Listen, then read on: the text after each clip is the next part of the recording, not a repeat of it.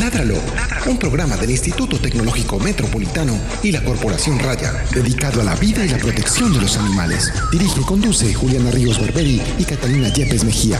Escúchanos todos los jueves de 5 a 6 de la tarde. Ládralo, por un mañana animal libre de crueldad.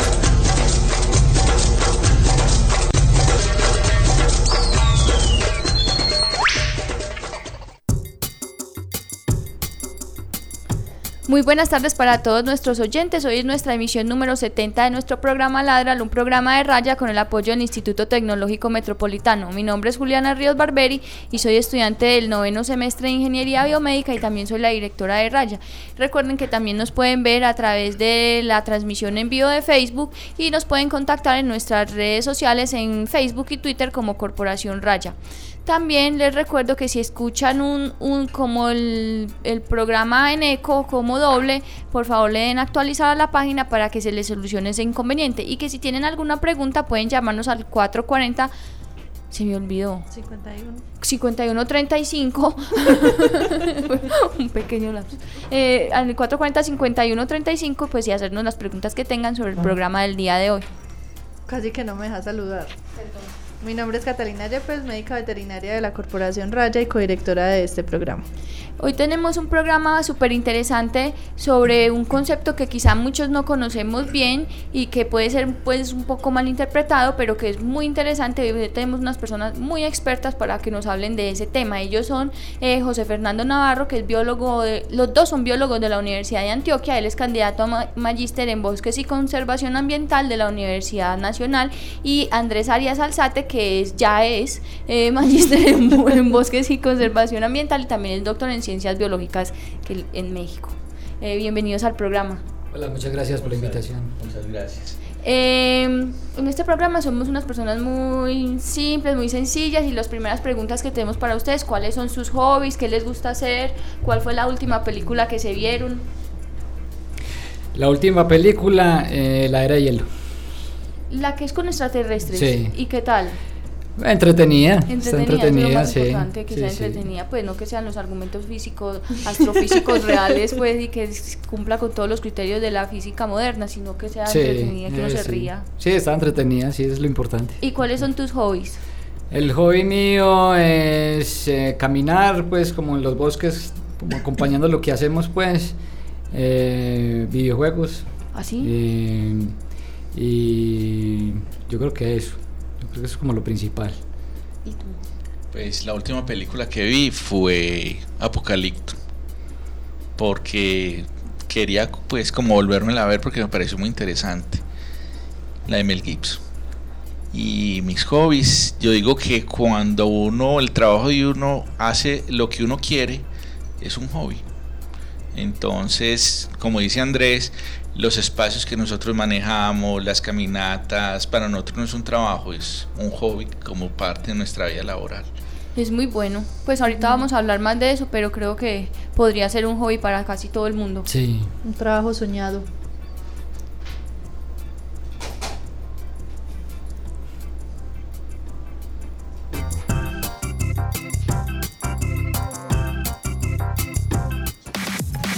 Es momento. Es momento. Es momento. De la noticia de la semana. noticias de la semana. En Ládralo. En Ládralo. En Ládralo.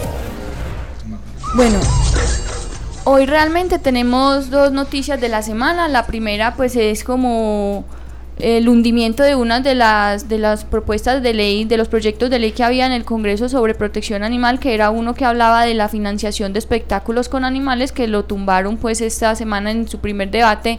Es una lástima que nuestros congresistas no, no hayan podido entender que los animales hacen parte fundamental entornos y que como tal debemos, son sujetos de protección por parte de nosotros que somos supuestamente una especie superior y hablando de eso pues hablamos de, de las corralejas de Zaragoza donde un, donde un toro o quién sabe cómo fue que sucedió pues que un toro, eh, un caballo salió eviscerado y murió posteriormente pues sin ningún tipo de atención veterinaria. Entonces la pregunta y la reflexión para los dirigentes y para nosotros mismos como ciudadanos es a quienes estamos eligiendo como representantes en los congresos y en las, son las personas que están realizando las leyes, a quienes estamos eligiendo y por qué esas personas no están teniendo en cuenta un aspecto tan importante como los animales. Y porque además no están teniendo en cuenta lo que piensa la comunidad en general, porque si algo hemos dicho eh, y hemos reiterado acá en Ládralo es que definitivamente la comunidad de Colombia en general ya no está de acuerdo con ese tipo de espectáculos y lastimosamente pues por más presión que estamos ejerciendo se caen eh, leyes como esta. Bueno, y la segunda que a mí me llena de mucha alegría es que en el estado de California, en los Estados Unidos, a partir del día de ayer se prohibió eh, mostrar a las orcas como espectáculo en cualquier tipo de función y además su crianza para ese mismo fin. Entonces yo creo que ese sí que es un gran avance porque pues es un país con bastante público para ese tipo de espectáculos donde las orcas son mantenidas en pequeñas piscinas, donde su vida en confinamiento es miserable, donde son obligadas a criar nada más para que sus pobres crías queden toda la vida eh, pues determinadas secuestradas, y determinadas a cumplir unas funciones de entretenimiento a las personas que no han podido comprender pues por qué sucede esto y cómo sucede y qué implicaciones tiene en la vida del animal entonces creo que eh, me parece pues un grandiosísimo logro y los felicito a ustedes californianos californianos que nos escuchan. Que nos escuchan. Eh, los felicito a todos pues porque me parece verdad que es un logro súper grande. Eh, de hecho en este momento está, estamos en temporada de caza en Japón, en Taiji. Eh, afortunadamente solo había un día en la que se han asesinado, pues afortunadamente digo yo porque... Porque no han sido todos los días. Porque pues. no han sido todos los días. Recuerden que en Taiji cada año desde septiembre hasta marzo son seis meses de cacería diaria en la que salen 10 o una flota de 10 barcos a buscar delfines en el mar, los atrapan, eh, uno de cada 17 delfines es destinado a vida en cautiverio para precisamente eh, satisfacer esos gustos de entretenimiento que tenemos los humanos tan extraños y el resto son asesinados para ser consumidos como para ser consumidos como carne. Entonces, pues mm, finalmente toda esa parte del cautiverio de los animales está financiada con una industria macabra que hay detrás y pues nuestro llamamiento es a no asistir a espectáculos con animales en cautiverio porque finalmente no es su función y porque ellos no tienen por qué estar ahí para satisfacer nuestros deseos. Hablando de orcas, se me había olvidado contarte Juli, eh, ¿Recuerdas que en Vallasolano estuvimos en, pues, realizando nuestra jornada de esterilización hace, varios años? No, no, no, me acuerdo. Imagínate que estuvimos en, que hablando con Luisa, que es, del Jardín Botánico de, de allá, eh, uno de los pescadores amigos vio hace poco, ahora en el avistamiento de ballenas, vio orcas. Sí, yo vi un video que estuvo circulando en internet y me pareció bastante extraño. Yo no sabía que las orcas venían pues por aquí. Sí, es como un poco frecuente, pero sí hay avistamientos pues como de la especie en las costas pues. Pero cierto que no es algo usual, o sea, uno está acostumbrado a la jorobada, que es la que viene y la gente les paga por ir a ver en ecoturismo, pero no... Sí, no es algo como muy común pues las orcas, sí, parecen más como, como individuos migrantes pues. Pero una vez que estábamos en Vallasolano, eh, en un evento de muestreo que teníamos por la noche, nos metimos con un pescador a hacer como unas actividades y sentimos que pasó algo muy grande. El pescador inmediatamente se volvió y me dijo, no, yo no sigo pescando. y no supimos qué fue, pero que él dice que muy posiblemente pudo haber sido una orca que entra en la ensenada a buscar ballenas que están pariendo para comerse a los ballenatos. Entonces el Pacífico es bien peligroso, como lo hemos podido evidenciar en los últimos días. Es bien peligroso y sí, qué pesar. Mm, pasa en su tumba. El otro señor no se han podido encontrar, ¿cierto? No. Parece que no, no, todavía no. El que era el guía. El, sí. el instructor, ¿no? Sí, parece que todavía no.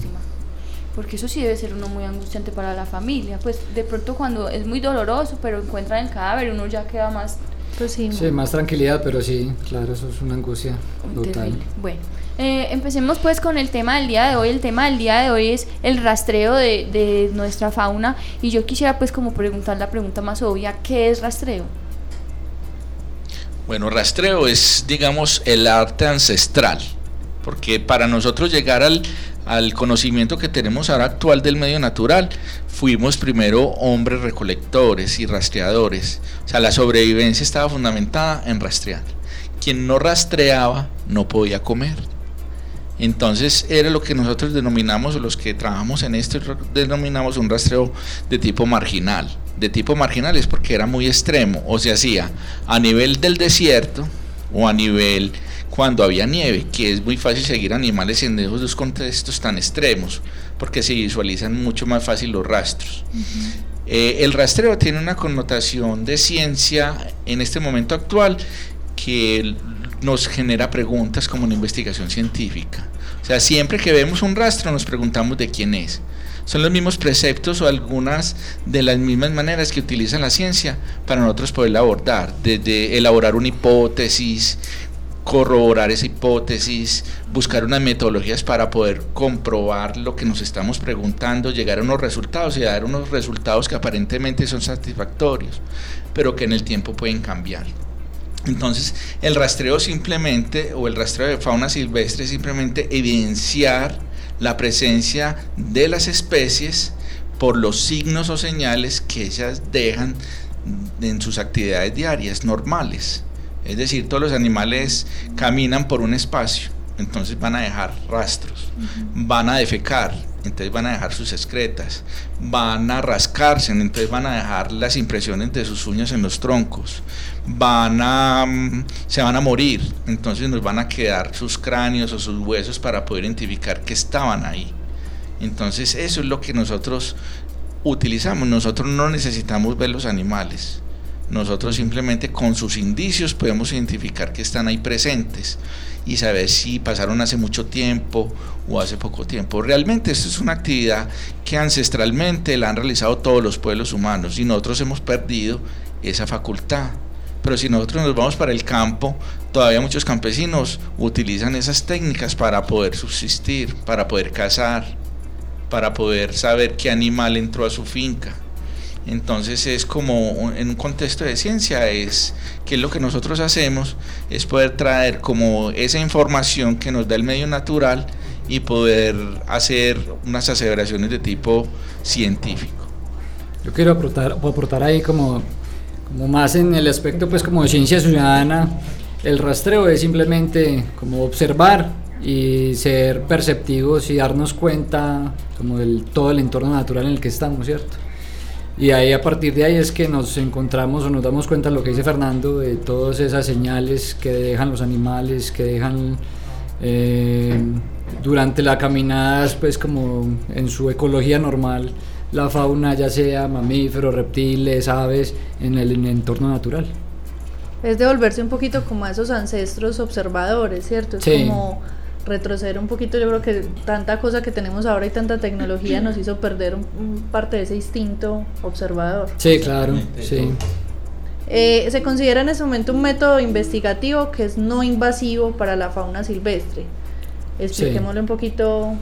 A ver, eh, alrededor que más o menos cinco años para atrás, un poco más, la técnica del rastreo pues no había sido como tomada muy en serio, era muy subestimado en, términos de que no se podía obtener como información importante o fehaciente pues como de las de los animales que uno estuviera investigando o estudiando, ¿cierto? Entonces habían otras aproximaciones como la captura directa de los animales, ¿cierto?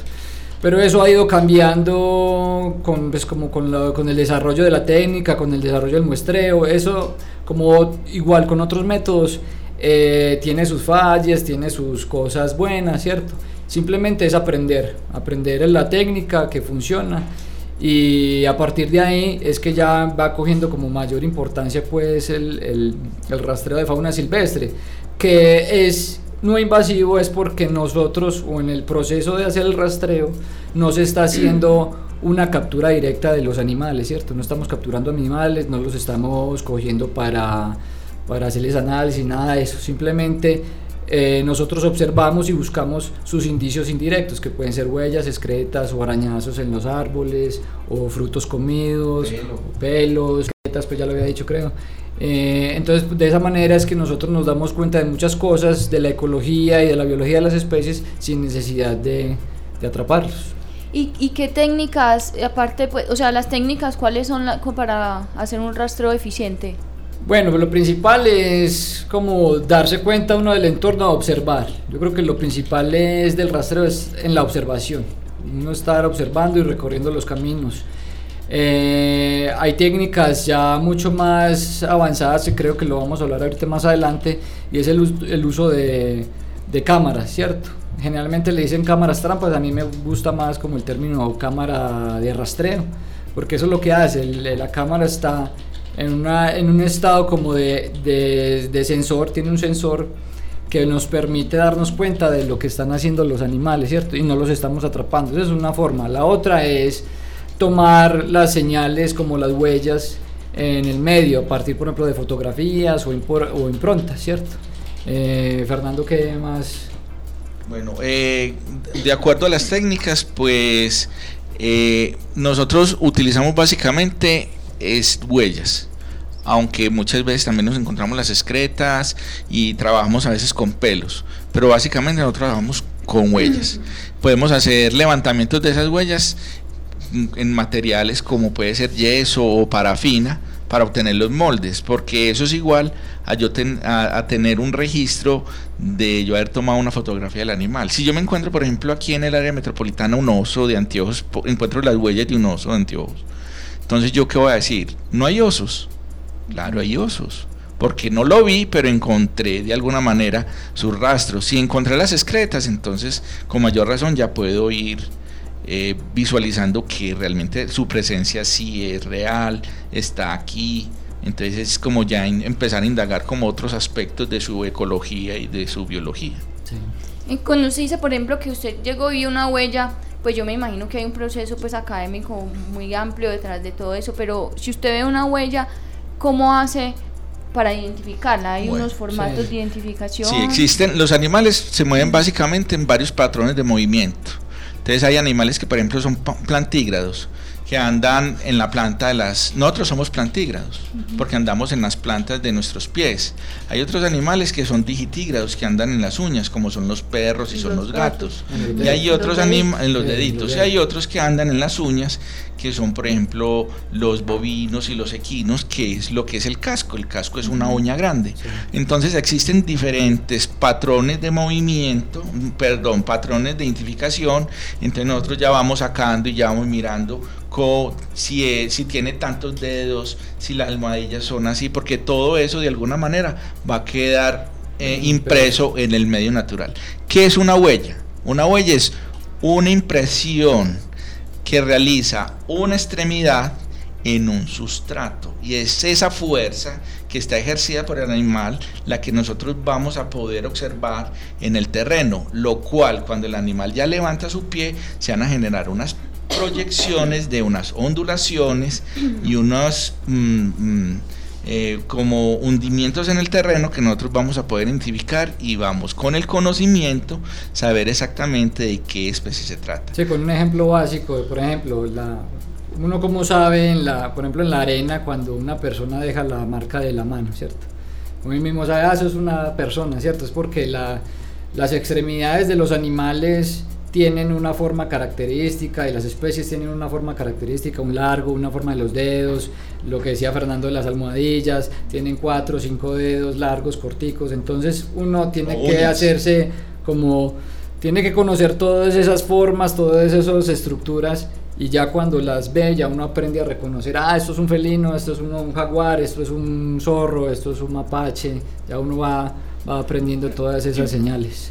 Aparte de decir Mm, que una huella pues que diga la especie a la que pertenece, también hay otra información que se puede obtener de ellas, por ejemplo el peso o, su, o alguna otra cosa. Sí, uno puede llegar a estimar, lo que pasa es que el terreno, todo eso depende también del terreno, ¿cierto? Si uno quiere tener como información así muy básica, biológica, uno sí podría llegar a estimar los pesos, pero en general lo que uno obtiene principalmente es la especie. En algunas especies, pues la mayoría, por ejemplo en mamíferos, se puede reconocer hasta especies.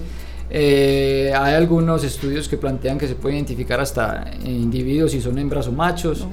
Nos da también mucha información relevante acerca, por ejemplo, de qué zonas están usando, qué tipos de bosques, si son solo de bosques, si son más o menos generalistas, a qué horas están usando esos esos bosques, si usan caminos hechos por el hombre o no. Abundancias. Abundancias también nos permite estimar, de acuerdo con un diseño que uno, que uno plantee para estudiar, por ejemplo, las huellas, nos permite identificar si la especie es abundante o no en la zona, si, si por ejemplo le está afectando la fragmentación de los bosques, todo ese tipo de información pues podemos obtener a partir de eso. Por ejemplo, de lo que dice Andrés, es posible reconocer individuos por ejemplo, y eso ya se llama morfometría.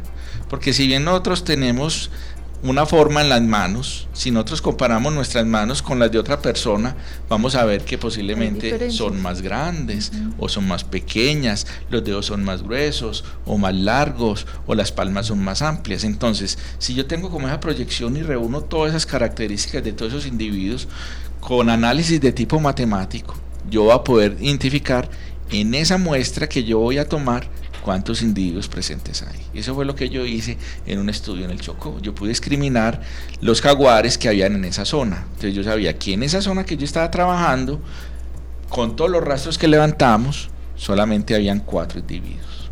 Si nosotros empezamos a refinar más las técnicas, es aquí donde ya empieza la ciencia a actuar porque lo que nosotros hacemos pues es básicamente un conocimiento ancestral que ha tenido el ser humano.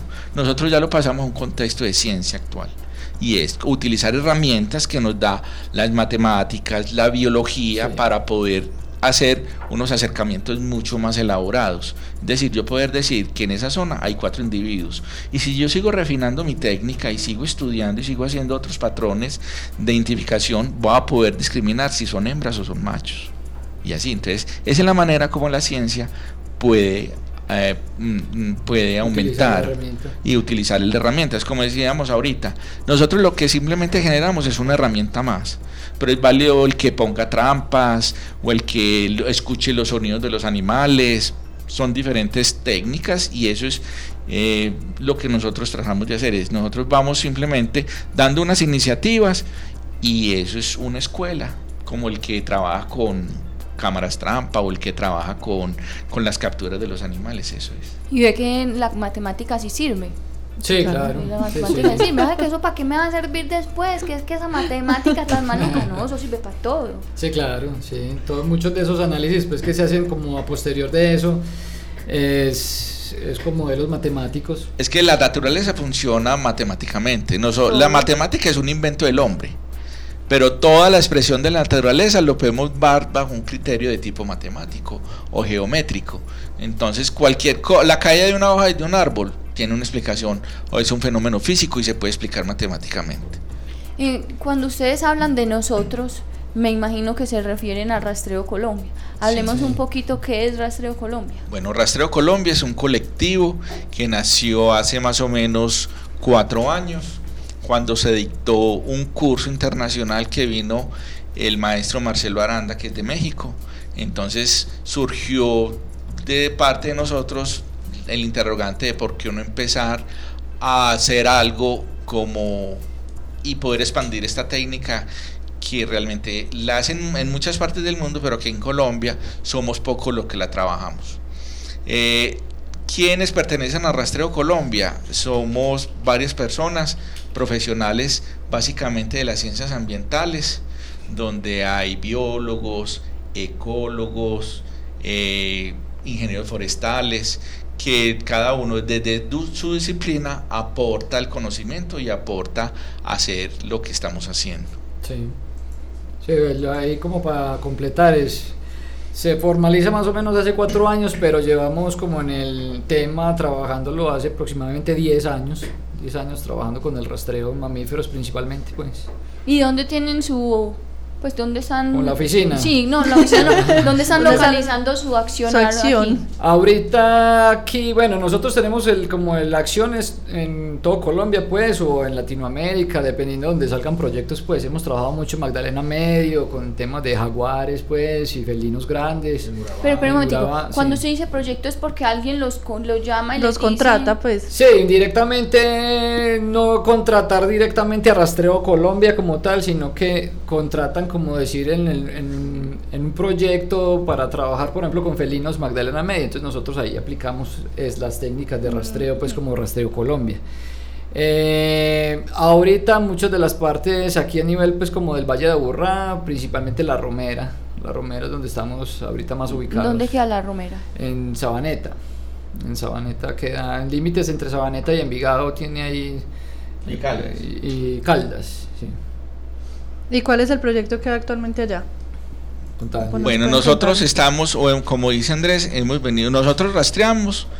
Eh, yo inicié con, eh, en el camino nos vamos encontrando todos los que nos gusta esto. Entonces yo arranqué con por un, y empecé como a colectar por iniciativa propia cosas y tomando fotos y haciendo dibujos.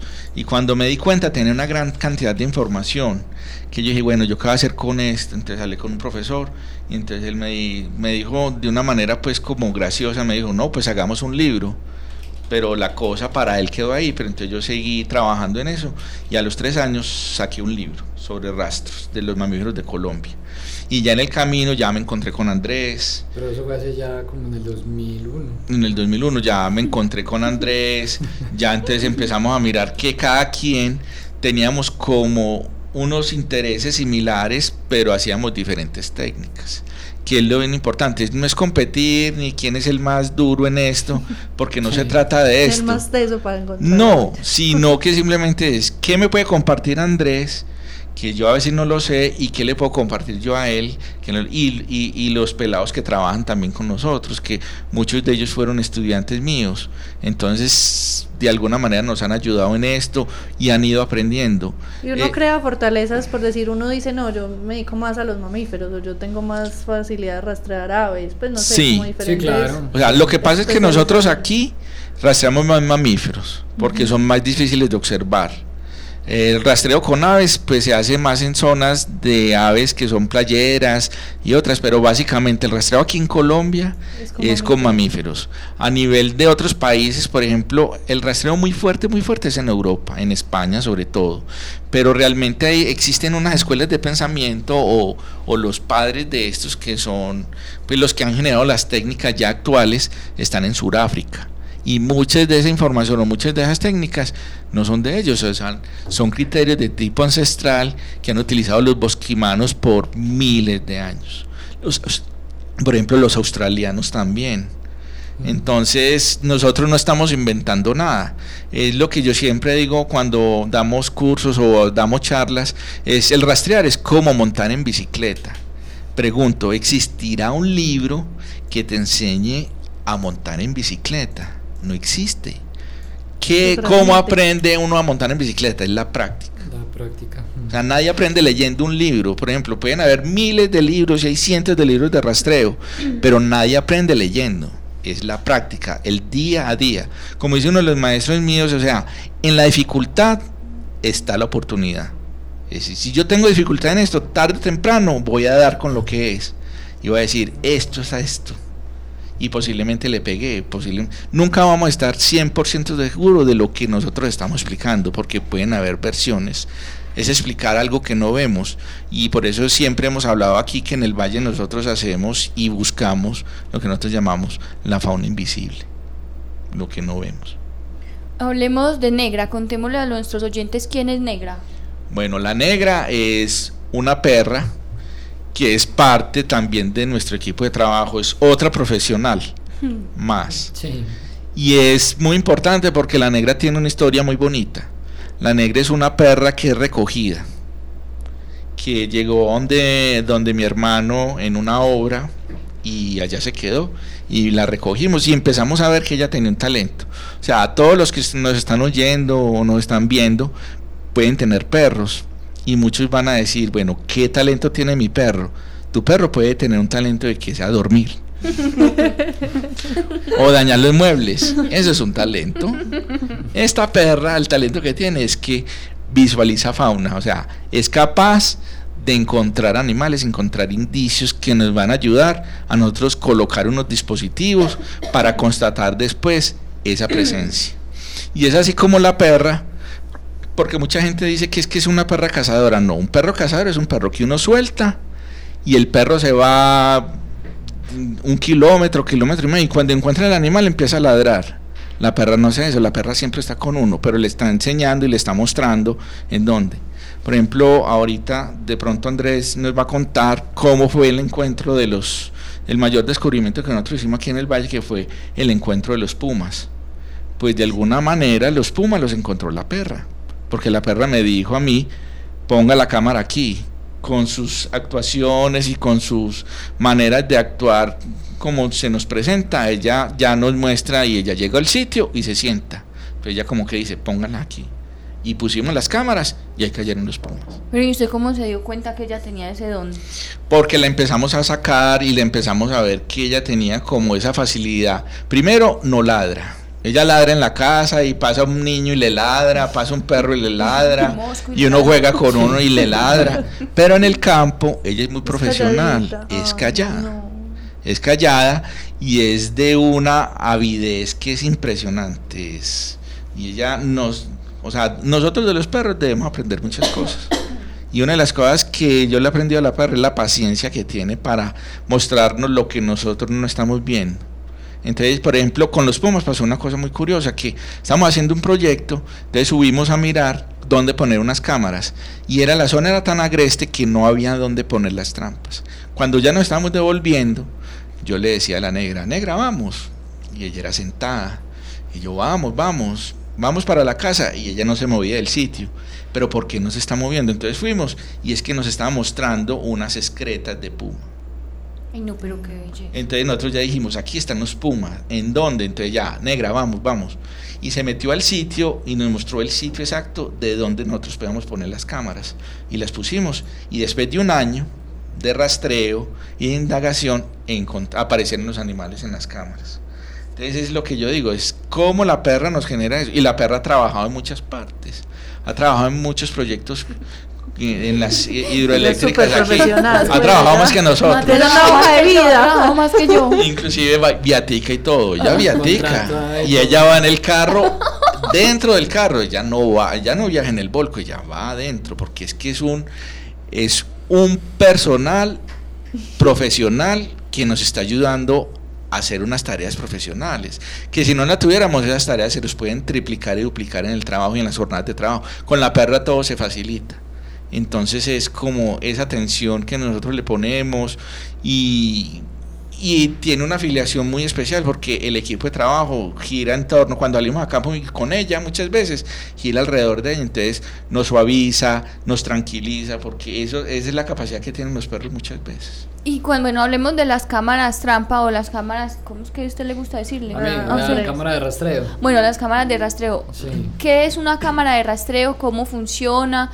¿Qué, cuál ¿Cuándo se activa? ¿Cuándo, se activa? Y, ¿Y qué información ustedes obtienen de ahí? Bueno, una cámara de rastreo es simplemente pues es como una cámara normal, ¿cierto? Ella tiene un dispositivo pues ahí adentro, un sistema eléctrico, sino que es diseñada precisamente pues para, para tomar fotografías o tomar video. Y la particularidad pues de estas cámaras es que ellas tienen un sensor de movimiento en calor, ¿cierto? Entonces ellas uno las programa como si fuera uno a programar una, cama cuando, una cámara cuando se va a tomar una foto automática. Que pues, corra, corra 10 segundos. eso, sí. Entonces es algo así similar. Entonces uno la programa y tiene ya el modo pues como de activación, uno activa el sensor, ya si quiere uno tomar fotos, tomar videos o tomar las dos cosas, uno programa eso, por ejemplo, ah, 15 video, 15 eh, segundos de video, listo, tan, lo prendemos, entonces ella activa el sensor, uno la ubica en el lugar donde la va a poner, y ya, ahí queda activada, ¿cierto? Ella no está prendida, sino que lo que está prendido es el sensor. Cuando pasa un animal, el sensor se corta y entonces ahí inicia a tomar fotos o a grabar videos. Pero uno puede, eh, pues en medio de mi ignorancia, escoger qué tipo, o sea, qué tamaño de animal, como el sensor de la luz de mi casa afuera que lo prende un zancudo o lo prendió mi perro. pues entonces, ¿en qué momentos activarse o qué no? No, ella tiene, como decir, un campo de visión grande, eso es como un cono, el sensor es como un cono, hay algunas que vienen como hasta 70 pies pues de largo. Y más o menos uno la debe ubicar con relación a las especies que uno esté que esté monitoreando o quiera identificar, ¿cierto? Generalmente nosotros las ubicamos, por decir, en la zona de la romera, que eh, tenemos pumas, tenemos especies como de tamaño grande, mediano, pequeño, eh, más o menos a 30 centímetros desde el suelo, a veces con una pequeña inclinación como apuntando hacia abajo, ¿cierto? Entonces, para que nos caiga, nos registre todo eso. Si queremos, por ejemplo, hacer identificación de individuos, por ejemplo, de jaguares, entonces ya uno la pone un poquito más arriba porque el jaguar es mucho más grande, por ahí, por ejemplo, de 50 centímetros y a una distancia, por ejemplo, del camino que le permita a uno obtener toda la, toda la imagen del animal.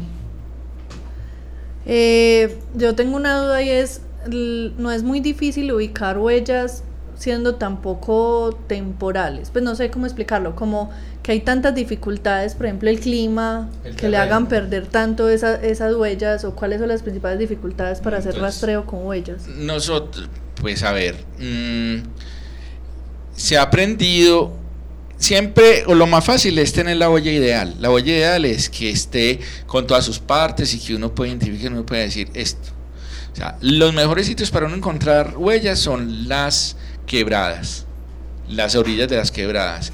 Y es muy bueno encontrar rastros cuando, después de una noche lluviosa. O sea, ahí aparecen. Porque hay pantano. Porque hay pantano. O sea, en invierno es mucho más fácil ver esas huellas. Pero es muy corto también ah, bueno, si, llueve, sí, claro, si vuelve Ah, bueno, si vuelve se, puede borrar, o el viento. Lo que pasa es que sobre las huellas actúan también los efectos ambientales, es decir, el viento, la lluvia, eh, eh, el paso del tiempo como tal. Pero nosotros, con el paso del tiempo, ya, si uno tiene un, un entrenamiento en esto, usted puede decir, vea, esta es una huella de 10 días, o es una huella fresca. Es como por ejemplo, los, los, los aborígenes australianos identifican inclusive la persona que pasó. Dicen, ah, aquí pasó fulanito, acabo de pasar hace 10 minutos. ¿Por qué? Porque tienen un conocimiento del medio natural y de esa actividad muy bien específica y es un conocimiento que se ha pasado de generación en generación. Nosotros aquí lo hemos pasado de, de generación en degeneración. Sí, porque yo pues, yo soy de las que paso y yo no veo la huella, me la tienen que ir a pintar con un dibujo, pues vea los dedos, pues eso no es tan fácil. Sí, es un proceso. Que eso no, pues afilado, pues ver unas huellas, no. sí, es un proceso que uno va aprendiendo, va, como decir, va reconociendo y va, le va enseñando al ojo a reconocer esas señales, sí, porque muchas veces uno va por el camino y no, uno no ve las huellas, pero uno va como entrenando el ojo a reconocer esas formas diferentes que se crean dentro de un ambiente heterogéneo, ¿cierto? Porque uno ve el camino, piedritas, arena, y uno cuando ve una huella es diferente a lo otro, sino que es que uno va, se va como especializando. Sí. sí. hay que ser muy... Por ejemplo, nosotros, o a mí me ha pasado, por ejemplo, una vez que estamos en Urrao, entramos a un sitio, inmediatamente sabemos lo que había ahí, porque era un encame y era un encame de unos osos. Un encame es una cama que hacen los osos de anteojos. Entonces sabemos que era un encame y era gigante, entonces posiblemente era una osa con osesnos. Oh. Entonces, de alguna manera también uno tiene que salir muy rápidamente de esos sitios. Es saber identificar y tener uno la seguridad de lo que puede pasar. ¿Por qué? Porque si no, nosotros nos quedamos ahí a indagar más y claro, encontramos pelos y eran pelos de oso, entonces ya salimos del sitio. ¿Por qué? Porque por ejemplo, en Sudáfrica hacen un rastreo que es ya muy profesional y muchos de los guías, allá por ejemplo para rastrear, salen con escopeta. Porque aquí lo máximo que nos vamos a encontrar es un jaguar o un puma. Allá se encuentran es un león. Y muy posiblemente si se le encuentran no va a volver a la casa. Porque ahí va a quedar. Entonces es como también como la importancia de usted saber qué es lo que usted está viendo y cómo lo está viendo y cómo lo relaciona. Hablemos un poquito de la romera como más que cuáles son las expectativas, qué se está buscando hacer allá, en qué se basa el proyecto. Tiene parte de conservación. Entonces la Romera es un parque ecológico. Eso no tiene ninguna connotación en este momento de conservación. Es un parque ecológico recreativo. Así está contemplado en el PBOT de Sabaneta. ¿Qué hemos buscado nosotros? Nosotros hemos buscado ya por cerca de tres años la declaratoria del sitio es decir, que se declare un área protegida. ¿Y por qué? Porque lo que nosotros estamos protegiendo allí es una gran cantidad de especies y que muchas de esas especies son importantes en nuestro entorno cultural. ¿Por qué? Porque la historia del Valle de la Burrá es una historia muy rica en historia natural. Es increíble nosotros pensar que aquí en el Valle de la Burrá existen eh, cinco especies de felinos de las seis que existen en Colombia. Solamente nos falta encontrar el jaguar, que no lo vamos a encontrar, porque el, jaguar necesita unas condiciones naturales pues muy, muy prístinas. Aquí pues, pero encontramos pumas y desde ahí para abajo hemos encontrado todos los otros tigrillos que hay y los otros pequeños felinos que también se encuentran. Entonces lo que nosotros queremos generar es ese conocimiento o alertar a la gente de la diversidad que nosotros tenemos. Como dice Andrés, dice, esos animales son tan países como todos nosotros y tienen el, el mismo derecho de cohabitar en un entorno natural que nosotros estamos compartiendo con ellos día a día. Entonces la importancia es conocerlo. Sí, no, y la importancia también de la romera no es, bueno, es la como la biodiversidad que, que alberga, pues cierto, pero también en un contexto regional se conecta con muchos ecosistemas que para el Valle de Aburrá son claves no solamente por esa fauna o esa flora, sino que todo eso en, en términos ecológicos representa servicios ambientales que se ve reflejado en un bienestar humano, ¿cierto? Todo el agua, el oxígeno, la descontaminación. Entonces, de cierta manera, encontrar este tipo de especies nos da una señal de un relativo buen estado de los ecosistemas. Entonces, que están produciendo buena agua, nos están descontaminando de CO2, de todo ese smog de los carros.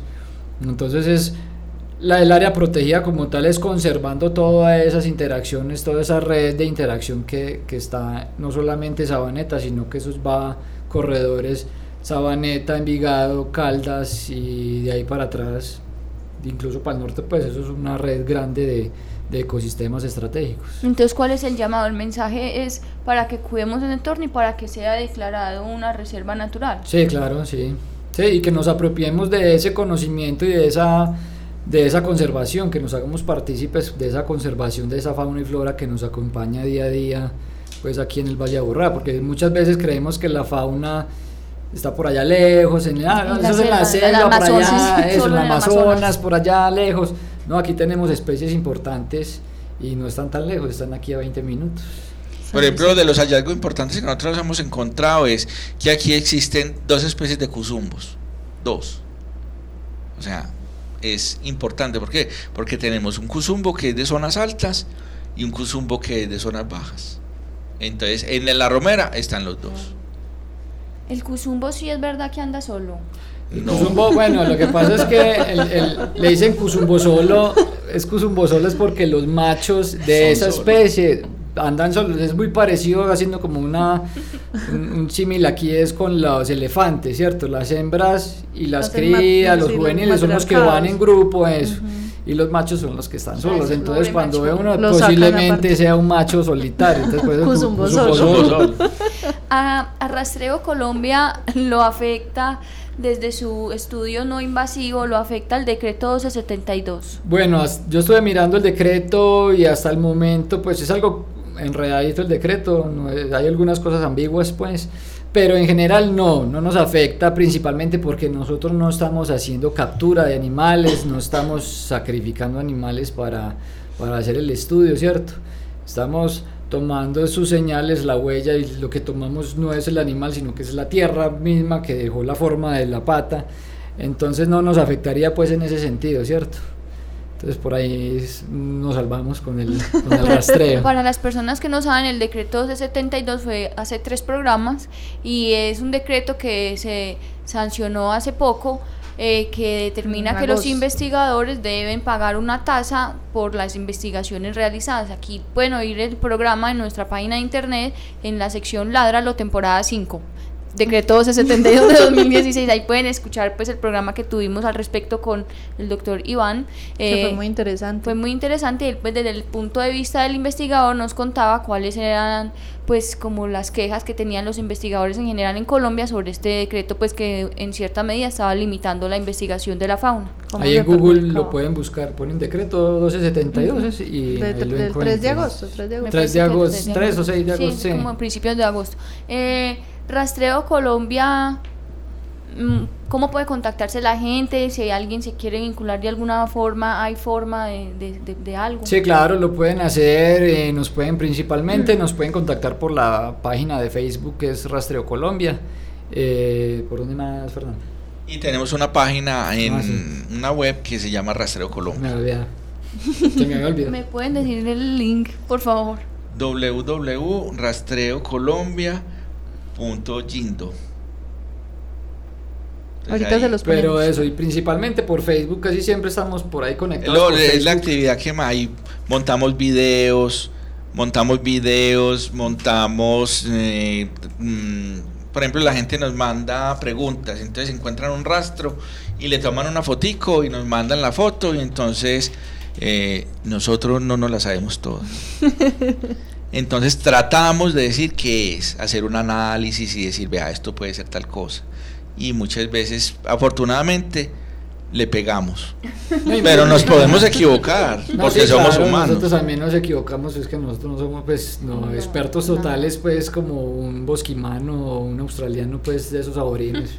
Yo creo que no vamos a llegar hasta allá, pero bueno, se hace lo que se puede pues y, y también por ejemplo ahí en la página montamos fichas como fichas informativas eh, como más como de reto pues para la gente que le interesa el tema y que quiere aprender. Entonces mostramos, por ejemplo, eh, huellas de especies muy similares, entonces que reconozcan, que, Yo- que yo- nos digan, yo- ah, esto es que Yo he es. participado en mi casa. Mm.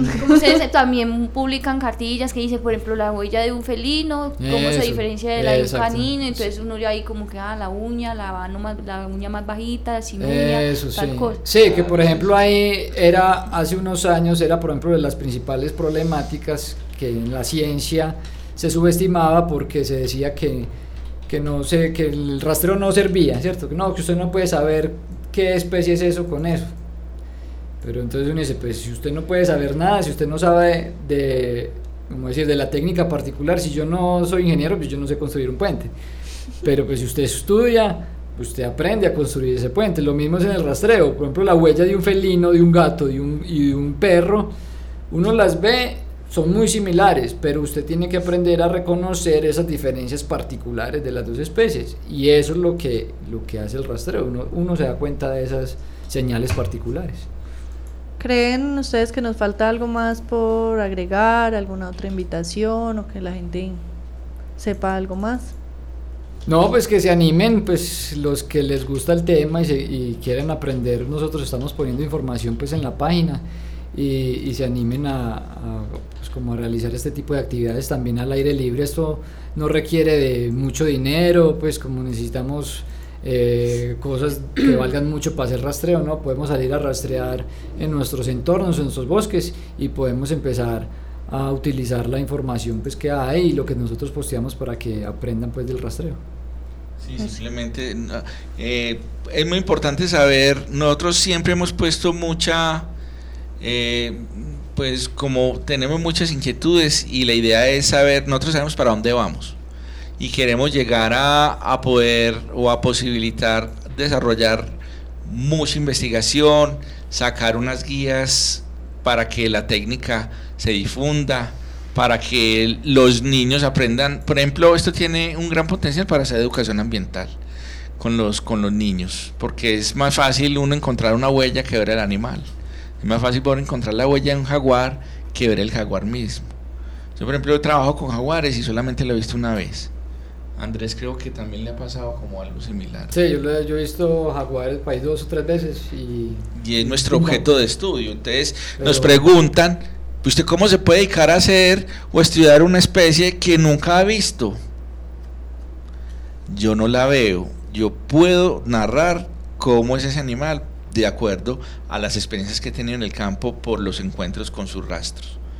Y yo, es, eh, somos, eh, alguien me decía, esto es como unos detectives de la naturaleza, sí. Detectives. Puede ser, puede ser porque es indagar. Y esto tiene un componente muy importante educativo hacia los chicos.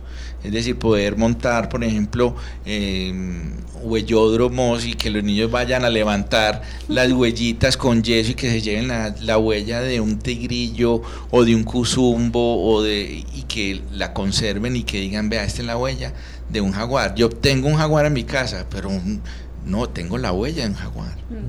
Es Muy interesante, es un llamado pues como para todos a que miremos otras que otras Alternativas. alternativas pues como disfrutar la naturaleza porque a mí me parece es un gran disfrute pues. sí, claro. Sí. Entonces un llamado a todos para que contacten a Rastreo Colombia y aprendan más pues como de, de las huellas silenciosas que deja nuestra fauna. Eh, pues les queremos agradecer mucho por haber estado en el programa, por haberse tomado el tiempo de venir hasta aquí Muchas y hablarnos esto tan interesante. Cuando quieren volver.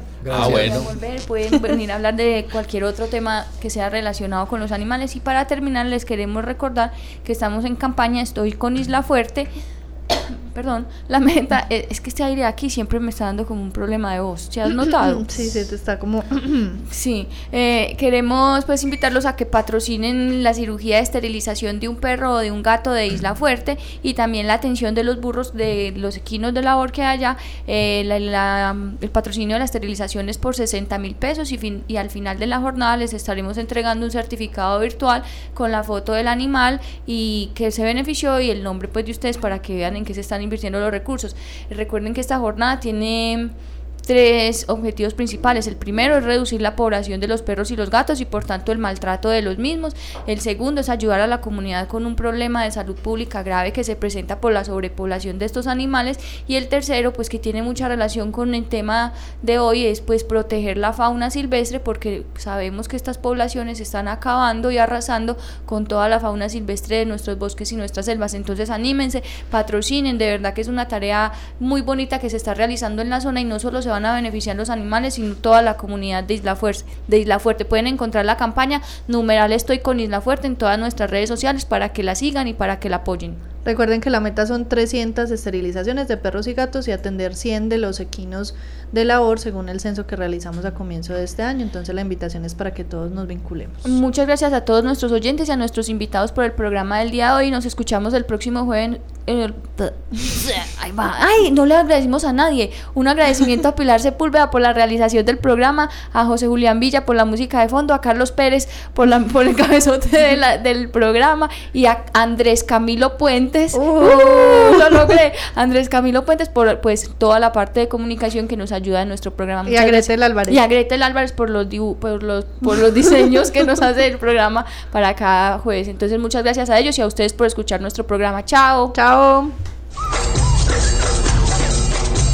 Ládralo, un programa del Instituto Tecnológico Metropolitano y la Corporación Raya, dedicado a la vida y la protección de los animales. Dirige y conduce Juliana Ríos Barberi y Catalina Yepes Mejía. Escúchanos todos los jueves de 5 a 6 de la tarde. Ládralo, por un mañana animal libre de crueldad.